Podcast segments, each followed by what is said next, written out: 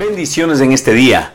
Anhelamos que a pesar de la adversidad tus ojos sigan fijos en Jesús y no se fijen solamente en la tormenta. En verso a verso con la palabra queremos traerte esperanza y paz en la adversidad. Recuerda que la promesa de Dios es que estamos en el hueco y en el hoyo de su mano y no nos dejará caer de ahí.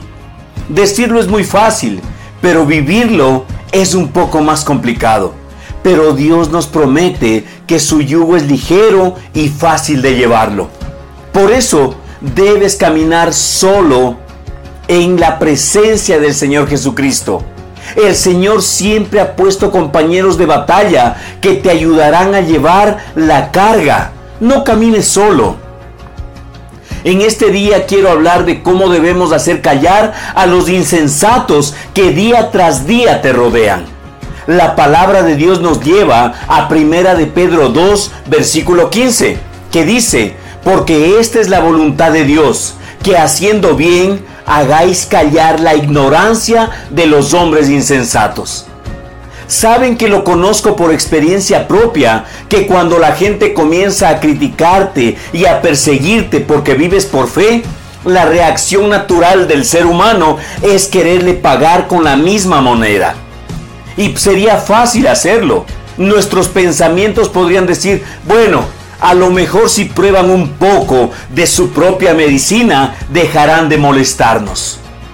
Pero déjame decirte algo, no lo harán nuestras palabras simplemente añadirán leña al fuego y la reacción será que la crítica y las amenazas serán aún más fuertes que antes. Pero la respuesta está en la palabra de Dios. No hay que discutir ni defenderse de ellos. Por lo contrario, debemos guardar silencio, haciendo buenas obras en la mano de Dios. El mayor ejemplo en recibir críticas es Jesús.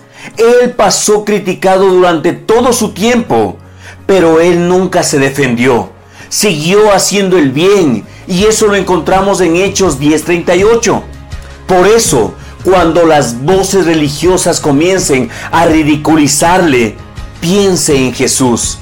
Siga bendiciendo a la gente. Siga orando por las personas que son oprimidas por el diablo y libérelas. Siga imponiendo manos sobre los enfermos y sánelos. En pocas palabras, siga haciendo lo que Dios le llamó a hacer.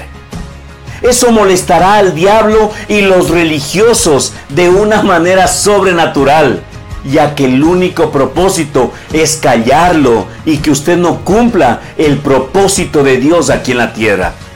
Satanás quiere que usted participe en las críticas. El objetivo principal es distraerle del trabajo que Dios le ha encomendado. El diablo quiere que usted se rinda. Pero no lo haga. En lugar de tomar esa opción, siga las instrucciones en 2 de Timoteo 3:14. Usted necesita aprenderse la palabra. Usted necesita clamar. Solamente continuemos haciendo el bien y viviendo por fe para hacer callar las críticas de las personas ignorantes. Solamente así podrá usted permanecer firme en el reino de Dios. Con amor, Pastor José Luis Larco, verso a verso con la palabra. Escríbenos verso a verso con la palabra arroba gmail.com o llámanos a los números telefónicos 0994 470 057. Si estás fuera del Ecuador, antepon el prefijo más 593. Estamos aquí para servirles. Después de Jesús, lo más importante para este ministerio eres tú, tu familia y tus generaciones declaramos bendición sobreabundante sobre tu vida y sobre todo lo que tu mano toque. Bendiciones.